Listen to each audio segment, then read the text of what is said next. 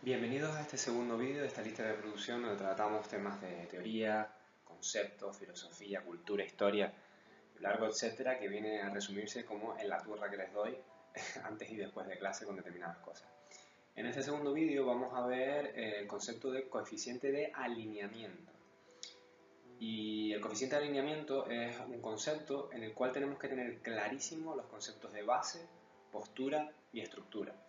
Si no tenemos claro qué es la base, qué es la postura y qué es la estructura, si no lo recordamos bien o si directamente nunca hemos oído hablar de él, les invito a que se vean el primer vídeo de esta lista de reproducción, puesto que para poder entender el coeficiente de alineamiento es estrictamente necesario tener muy claro, muy en la memoria, qué es la base, qué es la postura y qué es la estructura.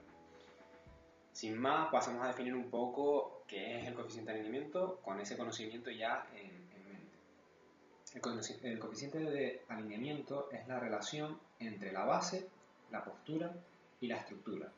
A mayor alineamiento hay una mayor probabilidad de éxito tanto en el ataque como en la defensa. ¿Qué significa todo esto de una manera un poco más simple, con un lenguaje un poco más llano?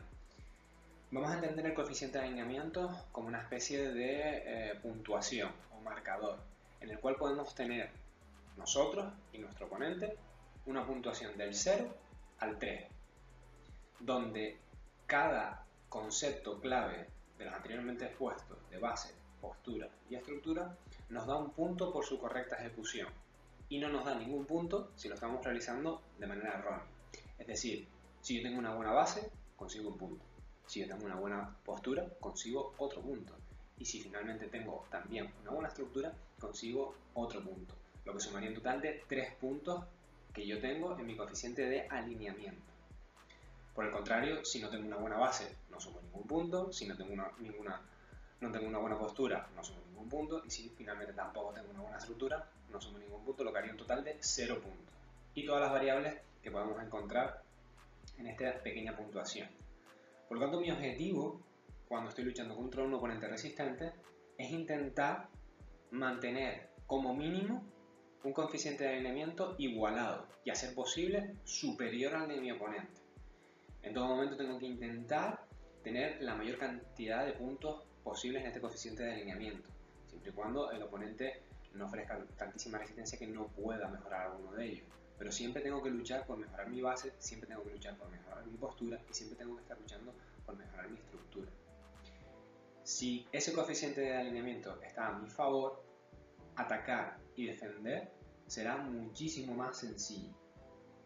Y entendemos también que además todo esto está eh, muy correlacionado, es decir, si por ejemplo eh, el oponente no tiene una buena base, será mucho más sencillo atacar su postura que si el oponente tiene una buena base.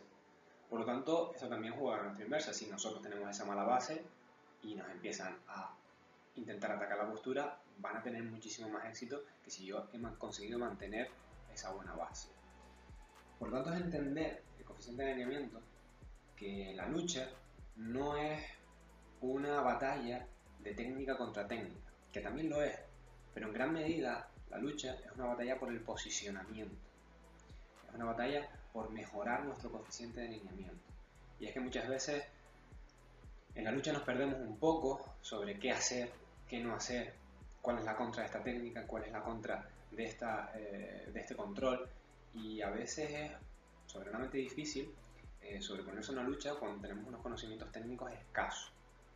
Pero si tenemos este concepto tan general un poco más claro, entenderemos que aunque no sepamos bien qué técnicas nos están aplicando para controlarnos, para finalizarnos, para golpearnos, para derribarnos, si entendemos este concepto de alineamiento, siempre podemos trabajar para mejorar al menos mi base, para mejorar al menos mi postura y para mejorar al menos mi estructura, de tal forma que es mucho más difícil al oponente el trabajo de finalizarme, de controlarme, de golpearme y de derribarme.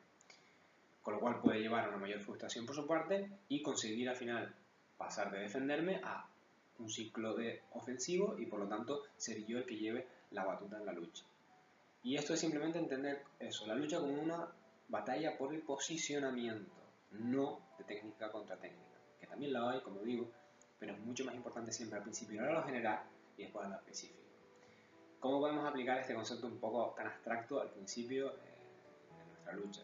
Evidentemente, como cualquier proceso, en cualquier técnica, en cualquier control, en cualquier finalización, primero lo tenemos que llevar a un nivel consciente. Eh, ver en qué momento de la lucha estamos, entender bien los conceptos de base, postura y estructura, eh, indispensable, y después, a nivel consciente, forzarnos mientras estamos luchando a ver si realmente tenemos esa buena base, realmente tenemos esa buena postura y realmente tenemos esa buena estructura. Según va pasando el tiempo, este conocimiento se va permeabilizando en nuestro consciente, en nuestro subconsciente y lo realizaremos de forma eso, subconsciente, como muchísimas técnicas que ustedes ya conocen, lo que llevan más tiempo, y sabemos que hacemos las técnicas y a veces no, no sabemos ni cómo llegamos, a veces realmente estamos luchando y por ejemplo, a que se le den bien las kimuras o a que se le den bien los sankaku, los triángulos, de repente, pum, llegan a esa finalización, ya sea kimura, triángulo, poner ejemplos sencillos, y de repente dicen, wow, ¿y cómo he llegado yo aquí? Porque lo hemos practicado tantas veces que al final el subconsciente coge las riendas de la lucha y acabamos en una posición buena gracias a las horas de entrenamiento que le hemos dado. Pues lo mismo con el coeficiente de alineamiento. Será algo forzado, será algo difícil, algo que tengamos que pensar, pero si nos acostumbramos a tener esa buena base, esa buena postura, esa buena estructura, de repente lo haremos de forma inconsciente y mejor aún pasaremos a hacerlo, a utilizarlo de manera ofensiva. Intentaremos atacar al compañero o compañera, a nuestro oponente, la base, la postura la estructura, de tal forma que ya no solo preservamos la nuestra, sino que atacamos la del oponente y convertiremos ya la lucha en algo muchísimo más complejo y muchísimo eh, más general y no iremos solo a buscar técnicas, sino que buscaremos algo más en esa lucha. Como digo, espero que este coeficiente de alineamiento les haya resultado útil, creo que era un concepto eh, un poco más sencillo de explicar si teníamos claro los conceptos anteriores, es bastante abstracto, pero como digo, creo que una vez explicado se entiende bastante bien. Sin más, espero que les haya gustado el vídeo. Nos vemos en el siguiente vídeo de esta lista de reproducción y un saludo.